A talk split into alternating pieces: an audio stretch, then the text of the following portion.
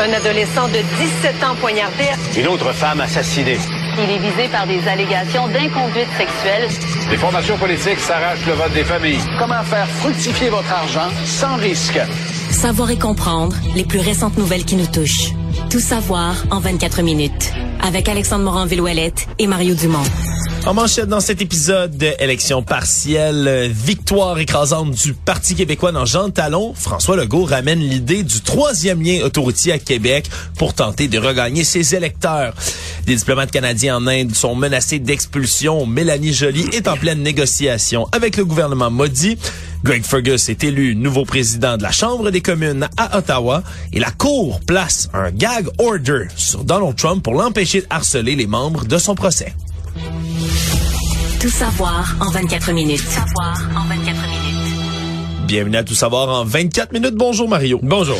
C'est une victoire écrasante que signé le Parti québécois hier soir dans la partielle de Jean Talon, alors qu'on s'attendait à une course plutôt serrée entre la CAQ et le PQ. Finalement, surtout que la CAQ avait mis euh, de l'effort, euh, la présence du premier ministre lui-même, des ministres en porte-à-porte. Ouais, ça faisait deux, deux mercredis de suite qu'on annulait le fameux caucus là, des ministres, la rencontre, pour envoyer des élus sur le terrain pour se rendre, pour faire justement du porte-à-porte. Puis le Parti québécois partait quand même de loin dans la région de Québec. Mettant, mettant tout ça dans la balance, on se disait, oui, le PQ va être compétitif, oui, le PQ a une chance, mais je pense que personne s'est risqué à dire le PQ va gagner à de couture à du 2, pour 1 et plus. Là. Ouais, 2 pour 1 et plus. Là, on parle de 44% des votes contre 22% par exemple pour la candidate de la coalition Avenir Québec, Marie-Annick Chouari, qui s'est retrouvée deuxième. C'est le solidaire Olivier Bolduc, lui à 17% qui était troisième. Élise Avard Bernier 9% et le conservateur Jesse Robitaille à 6% pour les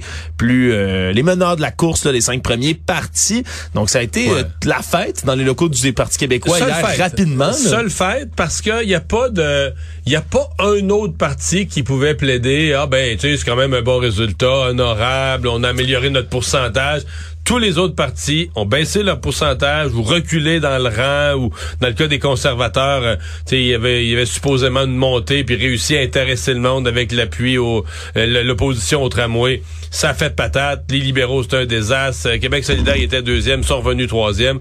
Donc c'est vraiment là catastrophe pour la CAQ et tous les autres. Et un seul grand gagnant qui triomphe vraiment, c'est le, le, PQ.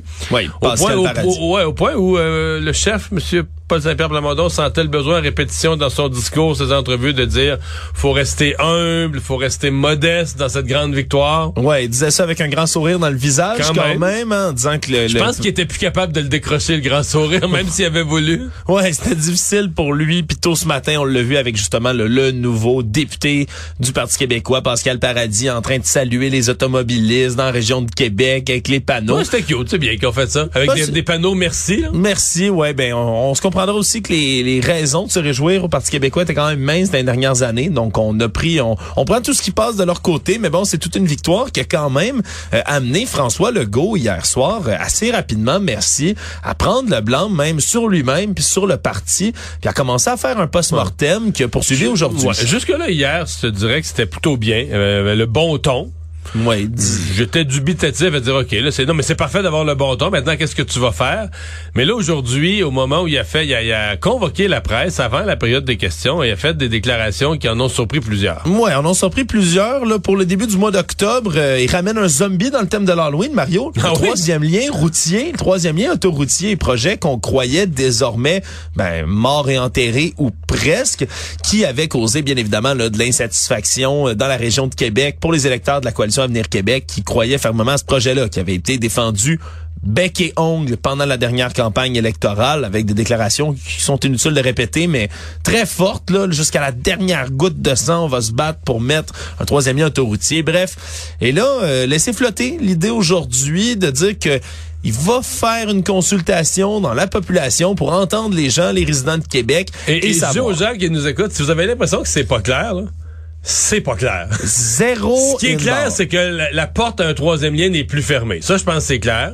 C'est clair qu'il y a une volonté de consulter les gens sur sur quoi là? Sur est-ce qu'ils en veulent vraiment d'un troisième lien? Est-ce qu'il est nécessaire? Ouais, puis là, on interrogeait toutes sortes d'autres députés, même de la coalition Venir Québec, même des ministres qui se dirigeaient vers le salon bleu plutôt aujourd'hui, puis qui eux-mêmes semblaient surpris de la déclaration, se le faisaient apprendre sur le coup. C'était spécial quand même de voir François Legault comme ça annoncer ça aujourd'hui. Je pense que le troisième lien, personne n'avait ça sur sa carte de bingo, Mario, aujourd'hui. Non, non, non, personne n'avait prévu ça. Et même, je me suis demandé, en cours de point de presse, on aurait dit que François Legault en rajoutait au fur et à mesure de, de, des questions des journalistes, tu sais, qui qui remettait une couche là euh, parce que là il a parlé d'une consultation. Bon, consulter, écouter les gens, dit notre, devoir comme gouvernement c'est d'écouter les gens, ça engage à peu de choses là. Mais là Remarque, c'est pas une consultation, il a pas annoncé une consultation formelle, genre une commission qui va se dérouler de telle date à telle date, puis que les caméras vont pouvoir être là, puis constater ce qui se dit. C'est plus, ils disent, on demande à nos députés de consulter.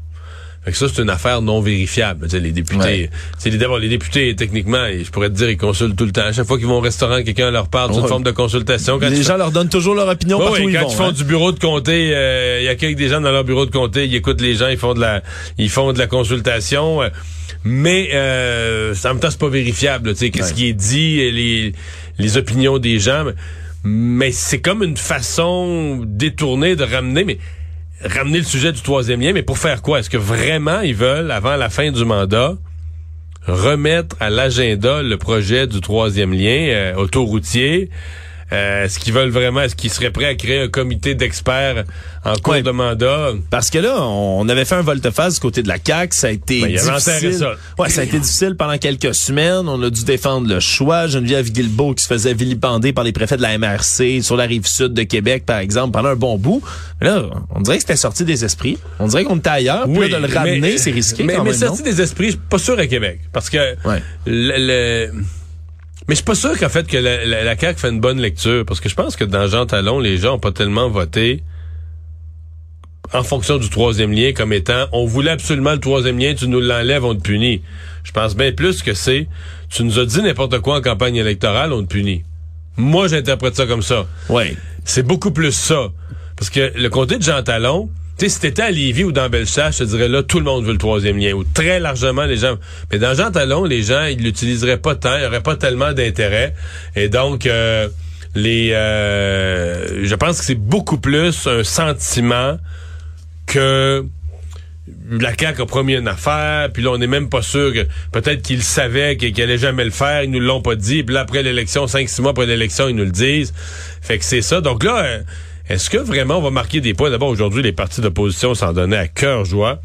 Et là, euh, bon, je, comprends que M. Legault veut dire aux gens de la région de Québec, je vous ai entendu, vous m'avez passé un message fort, je vous écoute, je vous entends. Mais est-ce que est-ce que sa proposition va être prise au sérieux? Parce que les gens vont dire ah là c'est parfait, il a changé d'idée. Euh, écoute, ça fait improvisation, puis ça fait un gouvernement qui réagit euh, très très très nerveusement à un résultat d'élection partielle.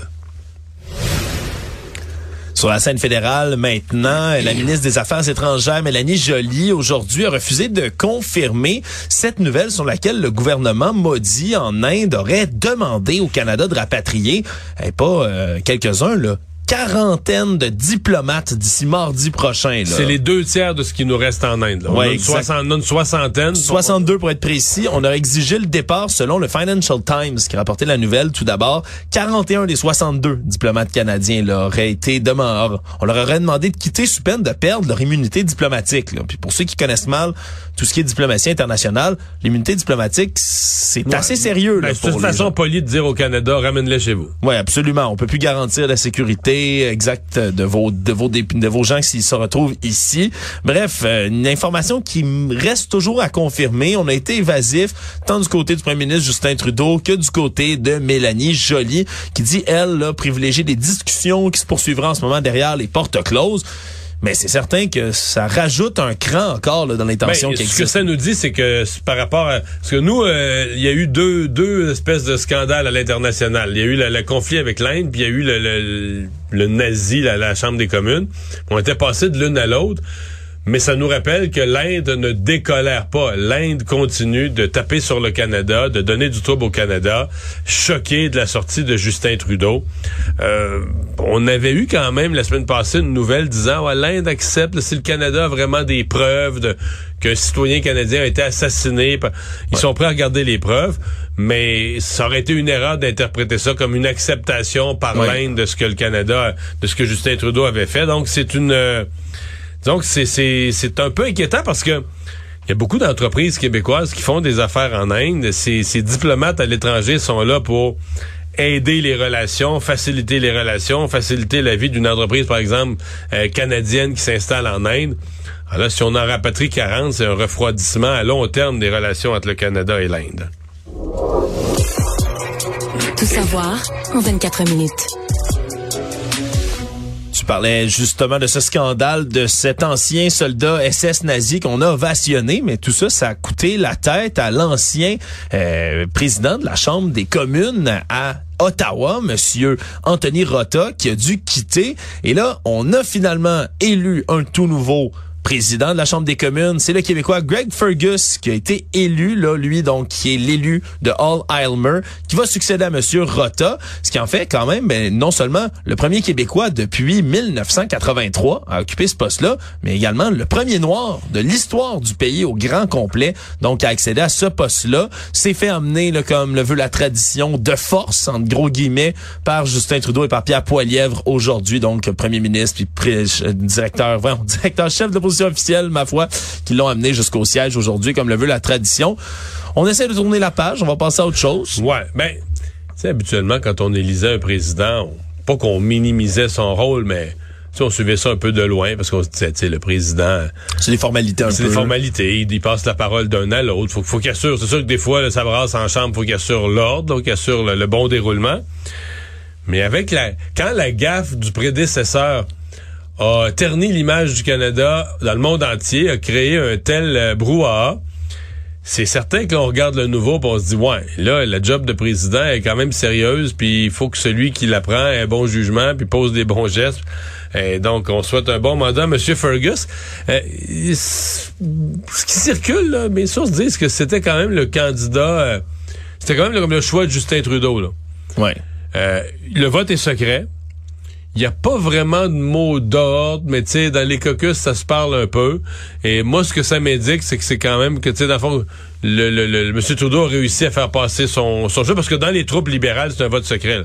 Fait qu'on aurait pu dire si on aime mieux un autre, un libéral ou même un conservateur, chacun vote selon sa, sa conscience. Et c'est déjà arrivé dans le passé. Mais euh, donc le fait qu'un candidat soit vu comme étant la préférence du premier ministre, il peut très bien être battu pareil, mais ça n'a pas été le cas ici. Savoir et comprendre. Tout savoir en 24 minutes. Toujours à Ottawa, on a des nouvelles de la gouverneure générale, Mario, aujourd'hui, et chaque fois qu'elle revient dans l'actualité, dans la dernière année, même dans les dernières années, c'est rarement euh, de bonnes nouvelles qui parviennent de la gouverneure générale, puis encore une fois, mais ça fait pas exception. On a une nouvelle facture remise sur le dos des contribuables qui est mise de l'avant par la Fédération canadienne des contribuables, entre autres, aujourd'hui, et cette fois-ci, après les scandales de repas en avion, de déplacements en Islande, de vêtements pour la garde-robe de la gouverneure générale, mais là, on apprend que c'est 117 000 dollars que ça a coûté de nettoyage à sec privé.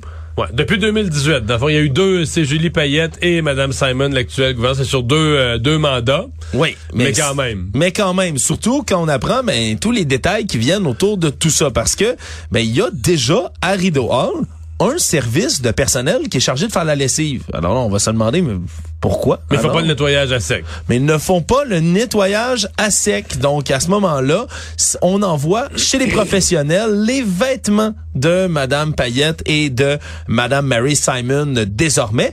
C'est quand même, là, pour 117 566 dollars, la Fédération canadienne des contribuables, eux, ont toujours le, le, bon jeu de faire des calculs. le montant était effarant.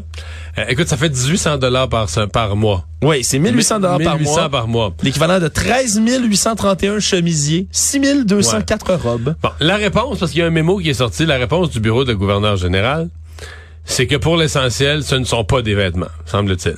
Oui, semble-t-il, ce sont des nappes, des, serviettes, des, des draps. oui, mais des draps, des draps et des tapis ou des, mais vraiment des objets qui sont, euh, C'est pas des, des, des draps blancs de lit ordinaire, là. Ouais, tu mets dans, Des- dans la laveuse à froid. C'est ça, des choses que comme des objets patrimoniaux qu'on peut pas mettre jamais mouillés, là, des, des, des, des rideaux, des tentures euh, historiques, etc. Donc, ils doivent être traités avec le plus grand soin. Et il semble que c'est beaucoup plus ça que des vêtements. C'est la réponse qu'on nous donne. Le chiffre est quand même astronomique. Oui, parce que là, ça commence, à, ça commence à faire beaucoup quand on additionne à tout ça. J'en parlais tantôt, là, des frais de déplacement de 77 000 dollars pour Mme Simon en repas Islande. Dans, les repas dans l'avion, les centaines de milliers de dollars. Les fameuses 500 tranches de lime à, bord de l'avion qui avait coûté une, fortune. Euh, on a aussi ben, le budget de vêtements qui a été révélé. Là, ça, 88 000 dollars en achat de vêtements depuis 2017. Mais ça aussi, il nous avait dit que c'était raisonnable. avait droit à 130 000, pas juste 88. Ben voilà, encore une fois, c'est raisonnable. Non, ce qui est effarant un peu là-dedans, Mario, comme d'habitude, c'est surtout qu'on a droit, à chaque fois qu'il sort des chiffres comme ça, à une lettre envoyée du bureau de la gouvernance générale, mais elle n'a jamais à répondre à aucune question par rapport à ça. Non, jamais. Elle ne répond pas de ses dépenses, c'est la reine. C'est vrai. C'est la représentante de la reine chez nous, donc elle ne répond pas de ses dépenses